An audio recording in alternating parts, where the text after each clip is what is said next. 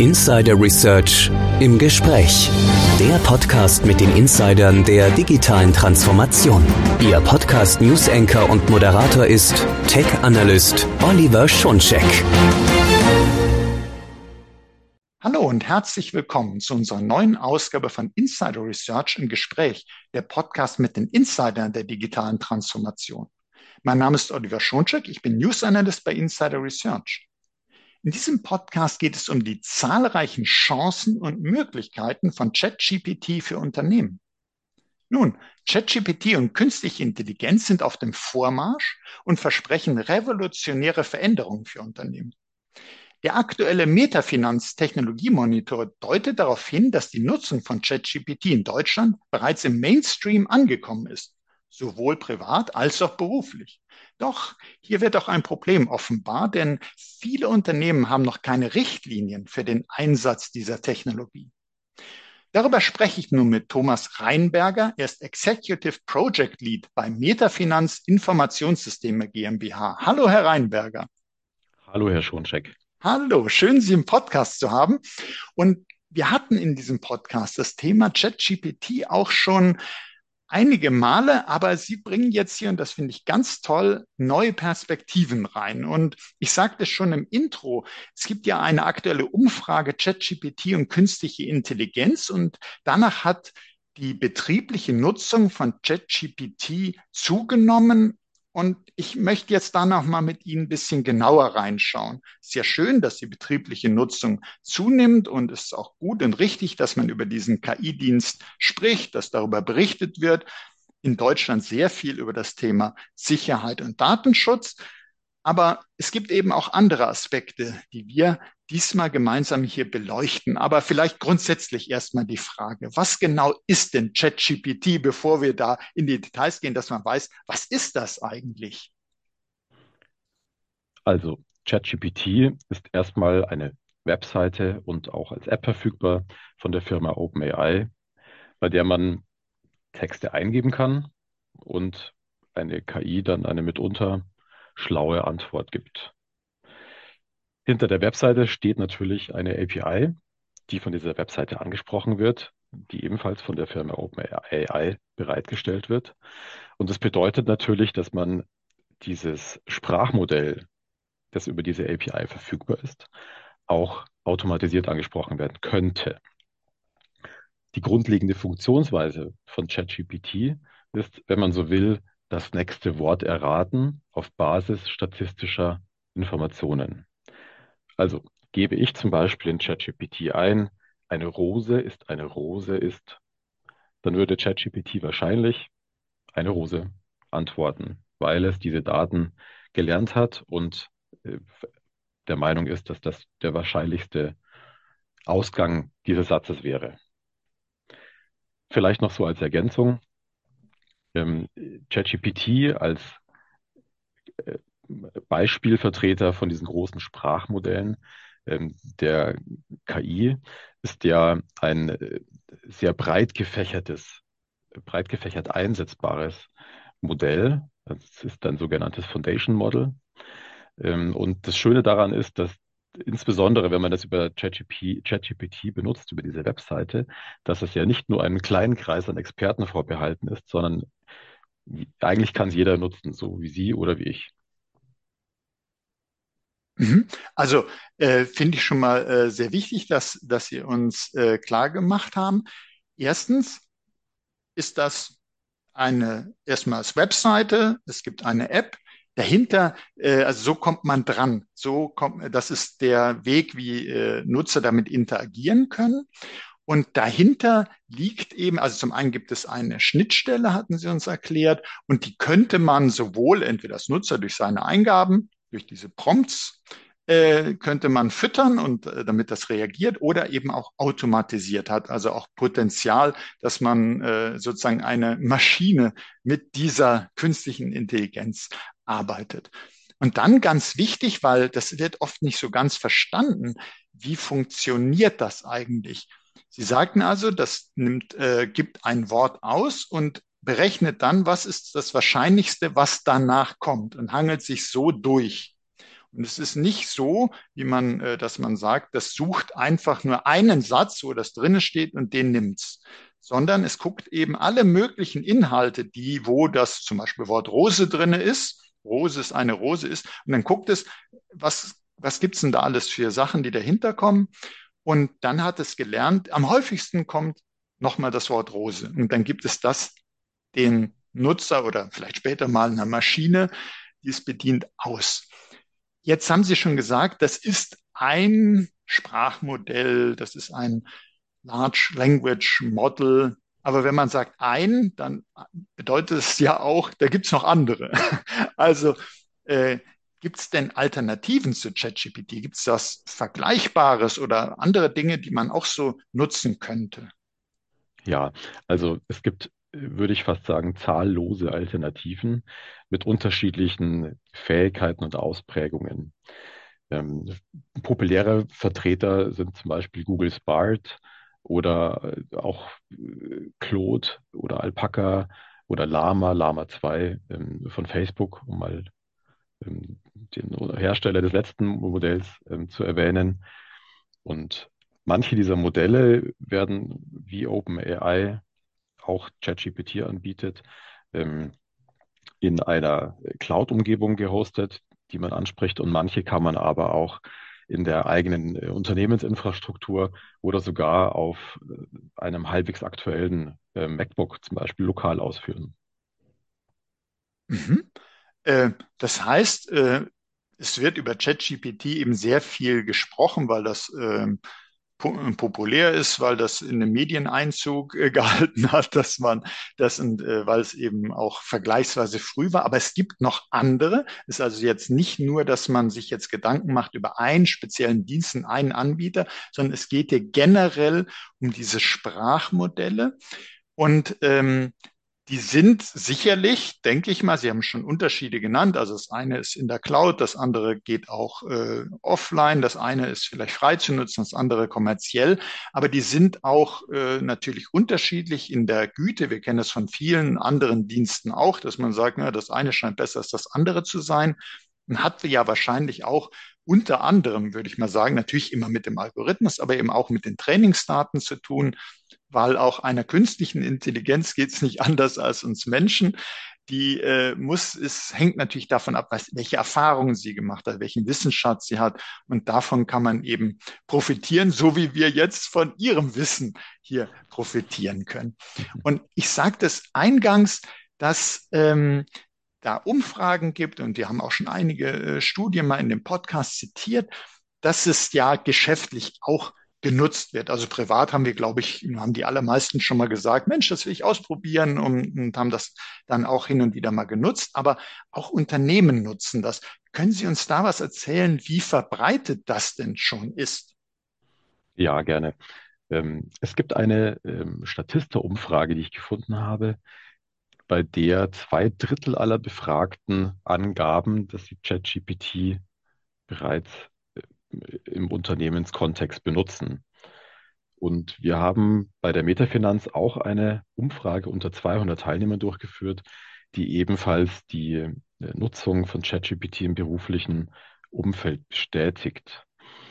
Ähm, also mein Gefühl ist, dass da schon sehr viel Bewegung im Spiel ist, was die Nutzung von ChatGPT im Unternehmen angeht. Und ich sage jetzt immer ChatGPT, ich meine das natürlich stellvertretend für die Nutzung von großen Sprachmodellen ähm, im Unternehmen, sei es jetzt äh, als Webseite, als freundliches Gesicht, das jedermann zugänglich ist, oder als Integration in IT-Landschaften.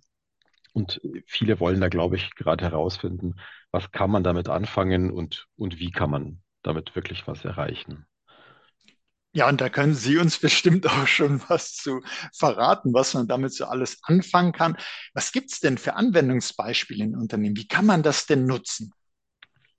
Also ich denke, es gibt so zwei grundsätzliche Kategorien. Ja. Also die, die generelle Anwendung von, von ChatGPT für, sage ich mal, jeden Mitarbeiter oder fast jeden Mitarbeiter das sind so Sachen wie Brainstorming oder Analyse von Daten oder die Zusammenfassung von Texten, die Erstellung von E-Mails, Beantwortung von Fragen, einfach zu Sachen, die man halt wissen will, Recherchen anstellen, aber auch äh, spezialisiertere Aufgaben wie beispielsweise im äh, Software Development das ähm, Erklären von Programmcode. Ja, man hat ja oft als Software Developer das Problem immer wieder mal, ja, dass man vor einem Stückchen Programmcode steht, den halt irgendjemand mal früher in einem Projekt geschrieben hat und da steht keine Zeile ähm, Quellcode-Kommentar drin und das ist recht mühsam ähm, rauszufinden, was macht denn der Programmcode. Und da zum Beispiel ist es für so ein Sprachmodell wie ChatGPT relativ einfach, diesen Programmcode, den man dann da einfügt in ChatGPT, zu erklären. Mhm. Oder Bugfixes ähm, rauszufinden, ja, dass man sagt, okay, dieser Programmcode funktioniert nicht gescheit, hilf mir mal, ähm, hier die Fehler rauszufinden.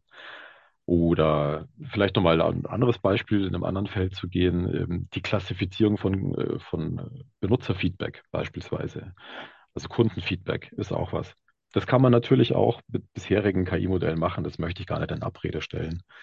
Ähm, aber man kann es auch mit diesen neuen Sprachmodellen machen. Ja.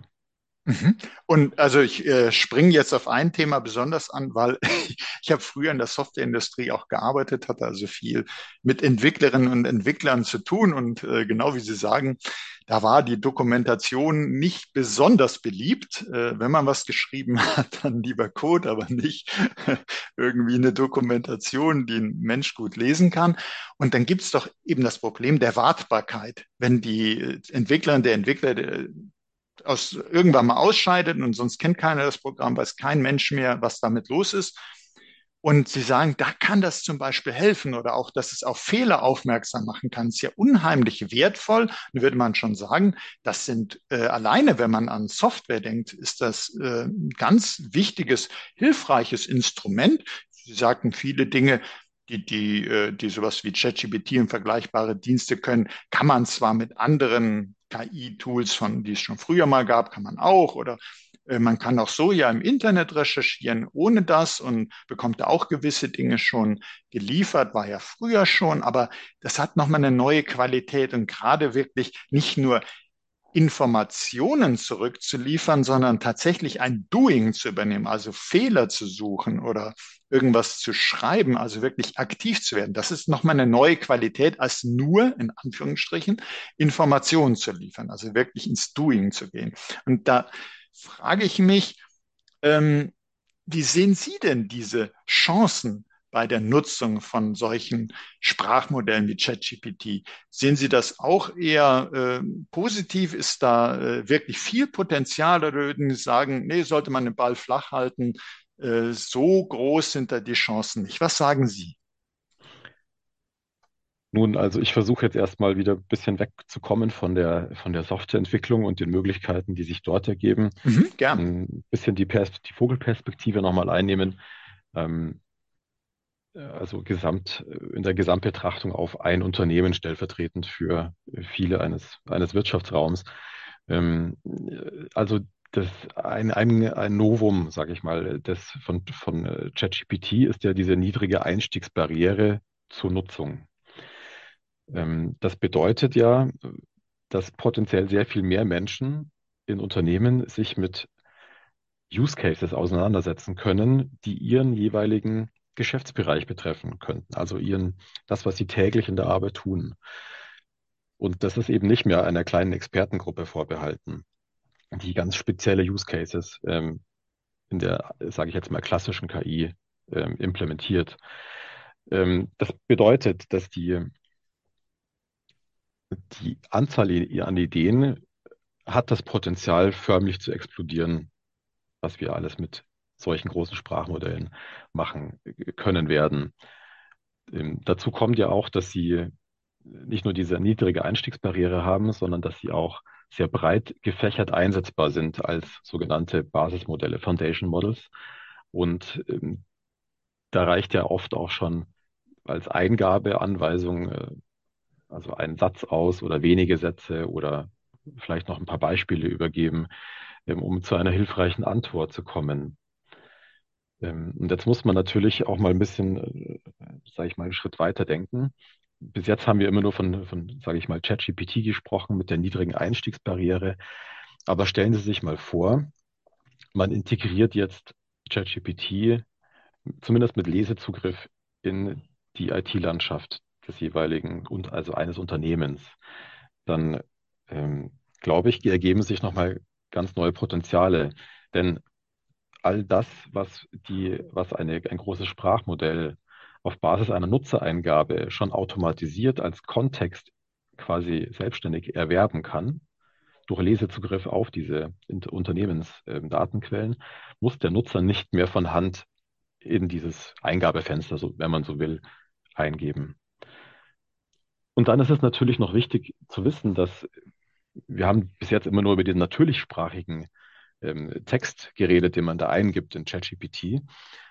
Aber man kann natürlich auch fast alles andere, was man in Text abbilden kann, in ChatGPT eingeben und ChatGPT kann das auch ausgeben. Also beispielsweise SQL-Anweisungen, CSV-Tabellen, JSON oder XML-Datenformate, um jetzt nur mal ein paar Beispiele zu nennen. Und da muss ich sagen, das ist äh, sehr gut, dass Sie uns äh, das hier berichten, dass man dieses Potenzial mal vor Augen geführt bekommt. Also zum einen haben Sie uns ja gesagt, ähm, die niedrige Eintrittsschwelle äh, macht es eben einen großen Nutzerkreis verfügbar. Es ist nicht so, man muss nicht, auch wenn ich kurz vorhin das Entwicklerbeispiel, Entwicklerbeispiel gebracht habe, das muss man gar nicht sein, sondern das kann jeder aus der Fachabteilung sein. Und äh, dadurch ergeben sich natürlich ganz neue Möglichkeiten, Ideen, wo jetzt vielleicht äh, jemand aus der Entwicklungsabteilung gar nicht drauf käme, weil es sind einfach andere Aufgaben, ist vielleicht äh, im Finanzbereich sind ganz andere Dinge interessant und die können selber damit interagieren. Und Sie haben es gesagt, man sollte auch eben daran denken, man kann ja die Datenbasis so machen, dass auch die ganzen Unternehmensdaten gelesen werden können. Und da kann so ein Werkzeug natürlich auf Grundlage dieses unternehmensspezifischen Wissens, das es jetzt sozusagen auch noch hat, äh, auch ganz anders helfen, als wenn man äh, sagt, ja, das hat, äh, ist antrainiert worden von außerhalb, das hat äh, das Internet zum Teil kann es da zugreifen, sich da noch äh, inform aktuellere Informationen holen.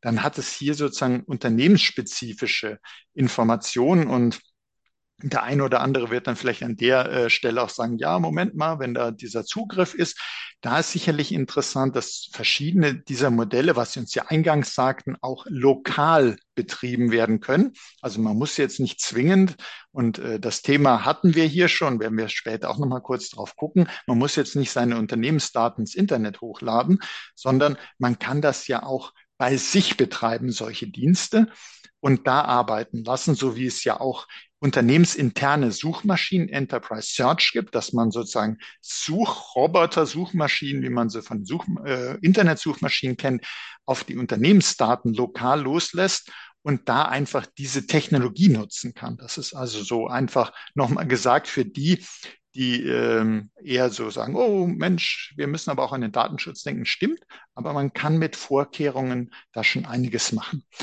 Jetzt haben Sie uns die Augen geöffnet zu den Potenzialen an verschiedenen Stellen. Natürlich ist dann die Frage auch notwendig, wo sehen Sie denn die Grenzen? Und vielleicht auch, wenn man ChatGPT mit GPT-4 vergleicht, äh, die mit der äh, neuen Version, was hat man denn da vielleicht für Optimierung? Dass Sie uns einerseits vielleicht Grenzen nochmal aufzeigen, aber auch Möglichkeiten, wo es jetzt dann weiterhin geht, wo Optimierungen zu sehen sind.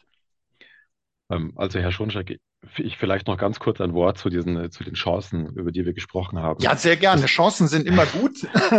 ja. Das ist, das ist natürlich jetzt nur ähm, an der Oberfläche gekratzt, was wir jetzt gerade gemacht haben. Also da gibt's noch viel mehr, was man äh, machen kann. Ich wollte vielleicht nur noch äh, ergänzen, dass durch diese, durch dieses Potenzial an Use Cases, das sich jetzt erstmal auftun könnte, daraus werden wir sicherlich ähm, später dann bewerten können, bewerten lernen als Unternehmen, was lohnt sich denn auch wirklich umzusetzen und daraus ergeben sich dann eben Automatisierungspotenziale. Das hatte ich jetzt erstmal leider unerwähnt gelassen im, im bisherigen Gespräch. Aber zurück zu Ihrer Frage ähm, zum Thema die Grenzen ähm, von ChatGPT und worin sich dann vielleicht ChatGPT 3.5 und ChatGPT 4 unterscheiden. Hm, ChatGPT 3.5 ist ja das, was man aktuell, glaube ich, als kostenlose Variante bei, bei OpenAI benutzen kann. ChatGPT 4 ist eine aktuell kostenpflichtige Variante. Ähm, also beiden Modellen gemein ist, glaube ich, dass man äh, ein paar Dinge beachten muss. Ja, zum einen weiß dieses Modell, diese Modelle wissen nichts von der Welt nach dem September 21 ungefähr. Das ist der Zeitpunkt, zu dem das Training bei OpenAI beendet wurde. Und so ein Training kostet nach Angaben von OpenAI unglaublich viel Geld, also viele Millionen Euro. Und deswegen macht man das nicht einfach jeden Monat nochmal neu. Das ist mal die eine Sache. Dafür gibt es natürlich Abhilfen, ähm, aber die sind bei, bei OpenAI jetzt nicht in der Basisvariante sozusagen eingebaut. Dann ähm, ist es natürlich so, dass eine Antwort von ChatGPT mitunter sehr plausibel und sehr eloquent ähm, klingen mag und trotzdem komplett frei erfunden sein kann, also faktisch falsch. Man sagt dazu auch, dass ChatGPT manchmal halluziniert. Sie hatten ja noch gefragt nach den Unterschieden zwischen ChatGPT 3.5 und 4. An der Stelle sagt OpenAI, dass ChatGPT 4 zu 82-prozentiger Wahrscheinlichkeit höher ähm, mit einer faktenbasierten Antwort antwortet, als das ChatGPT 3.5 noch getan hat. Eine Sache, die vielleicht auch noch ganz interessant ist zu wissen, ähm, wenn man sich mit den Grenzen von ChatGPT äh, beschäftigt, ist, dass, ähm, dass die Anzahl an, an, an, an, an Wörtern, die man in ChatGPT ähm, eingeben kann und die ChatGPT auf einmal verarbeiten kann, die ist beschränkt. Und das bedeutet, wenn ich jetzt anfange, was einzutippen, zum Beispiel, dann ähm, wird dieses sogenannte Context Window, also das, das Fenster, innerhalb dessen der, der Kontext existiert, das wird immer weiter gefüllt. Und auch durch die Antworten von ChatGPT wird dieses Context-Window weiter gefüllt. Und wenn irgendwann quasi dieses Context-Window voll ist, sozusagen, dann fallen die ältesten ähm, eingegebenen Wörter, wenn man so will, die fallen hinten runter und werden aufgefüllt durch neue Wörter. Das kann dazu führen, dass äh, die ähm, Antworten, die ChatGPT gibt, irgendwann über einen, in einem längeren Gesprächsverlauf inkonsistent werden. Also beispielsweise lässt man sich jetzt mal von ChatGPT ein Buch schreiben. Ja, kann man ja machen und oder kann man zumindest versuchen. Und was dann zum Beispiel passieren kann, ist, dass ähm, die, das Jackett von Herrn Schoncheck ist auf Seite 3 blau und auf Seite 17 ist es halt dann grün. So muss man wissen. Und ähm, dieses, was, was sehr schön ist an ChatGPT 4, ist, dass es ein sehr viel größeres Kontextfenster als ChatGPT 3.5 unterstützt. Und das ermöglicht natürlich auch Sachen, ähm, dass man beispielsweise ohne weitere Hilfsmittel viel größere Texte aus PDF-Dokumenten auf einmal in ChatGPT 4 einfügen kann und sich beispielsweise zusammenfassen oder erklären lassen kann. Mhm, und es ist auf jeden Fall erst schon mal sehr beruhigend, dass auch eine künstliche Intelligenz nur ein begrenztes Aufnahmepotenzial hat. Wir Menschen sind ja auch so, dass man dann, sagen wir mal, wenn jetzt ein mehrstündiger Vortrag, dann irgendwann sagt man, jetzt habe ich hier einen Overflow an Informationen. Und äh, es geht also einer künstlichen Intelligenz da auch wie uns Menschen einerseits beruhigend, aber ganz wichtig, was Sie uns gesagt haben, äh, ist muss man wissen, dass äh, dadurch natürlich äh, Veränderungen äh, stattfinden, dass eben die Dinge, die man anfangs eingeben haben, sozusagen hinten runterrutschen, weil einfach dieser Platz, dieses Kontext-Window dann äh, mehr oder minder geschlossen wird und mehr geht nicht rein oder es muss fliegt eben was raus, was früher schon drin war. Und das sind so Informationen, äh, man, jeder, der damit schon mal äh, ein bisschen gearbeitet oder gespielt hat, hat gemerkt, naja, die äh, Ergebnisse sind alle nicht zwingend äh, so richtig. Es ist viel Gutes dabei, aber man sollte es immer noch mal hinterfragen. Und jetzt wissen wir auch schon mal einen der Gründe, wenn man so fünf Fragen hintereinander stellt, äh, warum es sein kann, dass da die Qualität mit der Zeit abnimmt, weil es eben dann äh, nicht mehr den ganzen Kontext äh, beieinander halten kann, wenn ich es mal so sagen darf. Ähm, ich hatte eingangs gesagt, wir haben über ChatGPT hier auch in dem Podcast schon äh, mal gesprochen. Da ging es aber hauptsächlich um das Thema Risiken für Datenschutz, für Sicherheit. Und an Sie trotzdem nochmal die Frage, Ihrer Erfahrung, ist das so, dass die Unternehmen da bereits dran denken und dass die auch die Nutzung schon geregelt haben, weil es ist ja eine Sache, dass ich ein Tool bereitstelle, aber ich sollte ja zumindest im Unternehmenskontext auch den Beschäftigten sagen, äh, so soll das eingesetzt werden. Ich brauche ja für generell in der IT brauche ich ja Richtlinien und auch für sowas wie ChatGPT. Wie ist da Ihre Erfahrung zu den Themen Datenschutz, Sicherheit und Richtlinien? Ich würde sagen, dass eine, eine Umfrage, die wir durchgeführt haben, sehr viel aussagekräftiger ist als meine individuelle Erfahrung. Mhm. Und diese Umfrage der Metafinanz hat gezeigt, dass knapp 50 Prozent der Nutzer, die ähm, ChatGPT auch im Arbeitsumfeld benutzen, einen Arbeitgeber haben, der noch keine Nutzungsrichtlinien vorgegeben hat. Also ich würde daraus, äh, daraus ableiten, dass er es eben auch noch nicht verboten hat. Das scheint mir aber, also diesen, die Nutzungsrichtlinien vorzugeben, scheint mir aber dringend geboten zu sein, da, ich glaube, das haben Sie auch schon gesagt, die Daten, die von einem Benutzer in ChatGPT eingegeben werden, die können vom Hersteller zur Verbesserung des Modells genutzt werden oder von Mitarbeitern von OpenAI ähm, zu Qualitätssicherungszwecken verwendet werden. Und ich denke, da muss man, äh, also kann man eins und eins zusammenzählen. Ja, wenn man äh, vertrauliche Informationen aus einem Unternehmenskontext ähm, quasi in dem Chatverlauf hat mit GPT Open, äh, mit ChatGPT, pardon, dann und das dann im, im Training von künftigen Modellen verwendet wird, dann kann es halt auch sein, dass diese Informationen möglicherweise auch wiedergegeben werden, wenn ein anderer Nutzer dann dieses neue Modell fragt. Und das ist natürlich dringend zu vermeiden. Mhm. Also sozusagen dieses stille Postprinzip in dem Sinne, dass man dann was sagt und dann wird es, als geht es in den Bestand der Trainingsdaten letztlich mit rein und könnte bei einer Antwort dann auch mitverwendet werden und wer weiß, was dann so alles geschieht. Und vielleicht, wenn wir noch so äh, auf das Thema Sicherheit gucken, also wie, was macht denn OpenAI für die Sicherheit und äh, was sollte man vielleicht da selber machen? Sie haben auch schon mal einiges so dazu gesagt. Man muss also vorher überlegen, welche Daten man eingibt. Äh, vielleicht können wir den Teil, was man, worauf man selber aufpassen sollte, können wir äh, da tatsächlich sogar auslassen bei meiner Frage. Aber vielleicht, dass Sie uns noch mal kurz sagen, äh, was OpenAI denn macht, um das Produkt abzusichern. Also bei den Informationen, was OpenAI macht, habe ich mich jetzt tatsächlich auch an äh, die äh, Aussage auf der, auf der Homepage von OpenAI gehalten. Und äh, die sagen, dass sie über 50 Experten ähm, aus verschiedenen Sicherheitsbereichen beschäftigen, deren Erkenntnisse in die Absicherung von ChatGPT im Hinblick auf potenziell gefährliche Ausgaben einfließen. Ähm, und darüber hinaus haben sie wohl auch ein Team von Experten, externen Experten zusammengestellt, um sich auch mit neuartigen Angriffen gegenüber künftigen Systemen zu beschäftigen. Und dann gibt es noch den letzten Punkt. Unabhängig von allem, was KI-spezifisch äh, mir erscheint, ist es so, dass sie sich halt auch ähm, große Mühe geben, alle möglichen Compliance- und Datenschutzstandards ähm, zu erfüllen und sich auch regelmäßig pentesten zu lassen, damit aus deren Sicht quasi nichts in die Hose geht, wenn man so will. Mhm.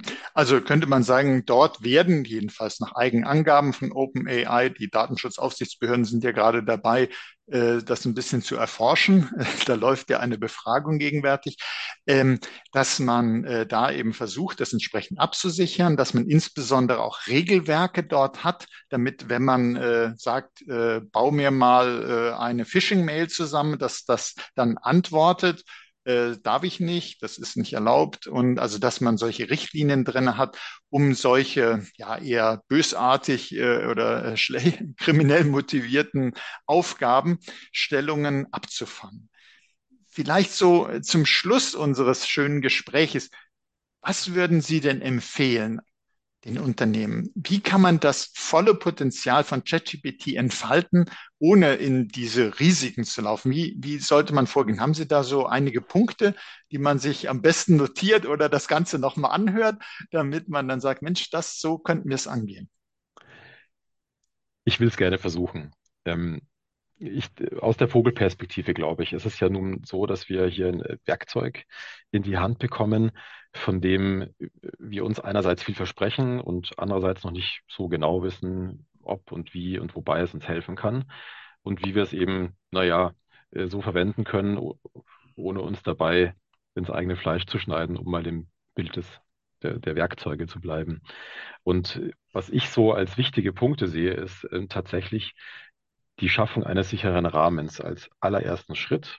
Und da sind wir tatsächlich auch wieder bei diesem ähm, fast schon typisch Deutschen erstmal verbieten. Also ich bin da gar nicht so eigentlich. Ich will immer erst ermöglichen.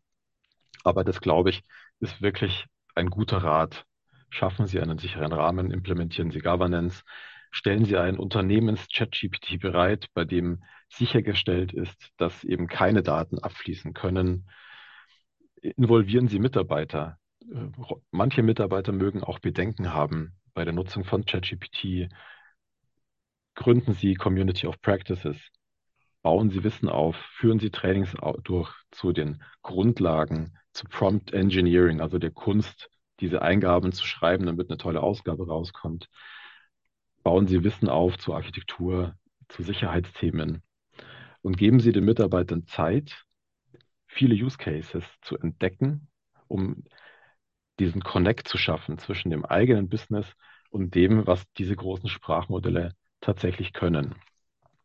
Und diese, ich glaube, wir hatten da am Anfang schon mal kurz drüber gesprochen, diese vielen Anwendungsfälle, die sich da als Ideen ergeben, die sollte man dann, ähm, denke ich mal, nach einem geeigneten ähm, Schema bewerten und die aussichtsreichsten ähm, Anwendungsfälle mit dem geringsten Risiko sollte man dann im Proof of Concepts umsetzen und danach sich überlegen, kann ich das jetzt wirklich, also funktioniert das wirklich und kann ich so auch wirklich in Produktion geben. Da, glaube ich, äh, steckt sehr, sehr viel Potenzial für unsere Wirtschaft dahinter und auch viel Arbeit. Ja, und ich denke, es war unheimlich wichtig und wertvoll, Herr Reinberger, dass Sie uns äh, einen weiteren neuen Blick auf ChatGPT und überhaupt Sprachmodelle ermöglicht haben, weil es hilft ja nicht, dass man hingeht, äh, etwas komplett zu verbieten, sondern natürlich, äh, wenn wir hier darüber sprechen, man sollte das und das verbieten, ist immer die Idee, zuerst mal zu sagen, darf es nicht verwenden, außer. Also, dass man definiert, in welchem Rahmen es genutzt werden darf. Aber komplett verbieten ist ja nicht die Lösung, sondern da ist eine Technologie da, die breitet sich aus, die wird genutzt. Ich muss also gucken, wie ich das absichere, wie ich es regle aber eben auch gucken, damit ich nicht nur beim Absichern und Regeln bleibe, denn das ist ja kein Selbstzweck, sondern wie kann ich das Potenzial nutzen? Da haben Sie uns ganz wertvolle Hinweise gegeben, dass man auch in den Fachabteilungen äh, sich hinsetzt, überlegt, wie kann man das machen, dass man schaut, was kann man da ausprobieren, Proof of Concept, dass man natürlich auf die Risiken guckt, dass man aber auch loslegt, es zu nutzen. Die Potenziale, die da sind, sind groß. Wir können das noch gar nicht überblicken. Und die gilt es erstmal auszuloten und nicht schon zu sagen, nee, machen wir überhaupt nicht. Da äh, würden wir sicherlich einiges verschenken. Und deshalb, Herr Reinberger, ganz herzlichen Dank dafür, dass Sie hier im Podcast sind und uns da äh, so tolle Insights gegeben haben. Und auch zu dieser Folge gibt es natürlich Show Notes. Gucken Sie sich die bitte auch an. Sehr, sehr spannend und wichtig das Thema. Und ich freue mich, liebe Hörerinnen, liebe Hörer, dass Sie hier mit dabei waren, dass Sie sich dafür interessiert haben, auch diese breite, auch auf Chancen ausgerichtete Sicht äh, kennenzulernen und äh, seien Sie gerne auch das nächste Mal dabei, wenn es heißt Insider Research im Gespräch, der Podcast mit den Insidern der digitalen Transformation. Wenn es Ihnen auch so gut gefallen hat und Sie sich gedacht haben, Mensch, wirklich wertvoll, das jetzt gehört zu haben, dann teilen Sie doch diese Folge in den sozialen Netzwerken, abonnieren Sie unseren Podcast. Sie finden uns auf allen führenden Podcast-Plattformen. Das war Oliver Schoncheck von Insider Research im Gespräch mit Thomas Reinberger von Metafinanz. Herzlichen Dank nochmals, Herr Reinberger. Vielen Dank, Herr Schoncheck.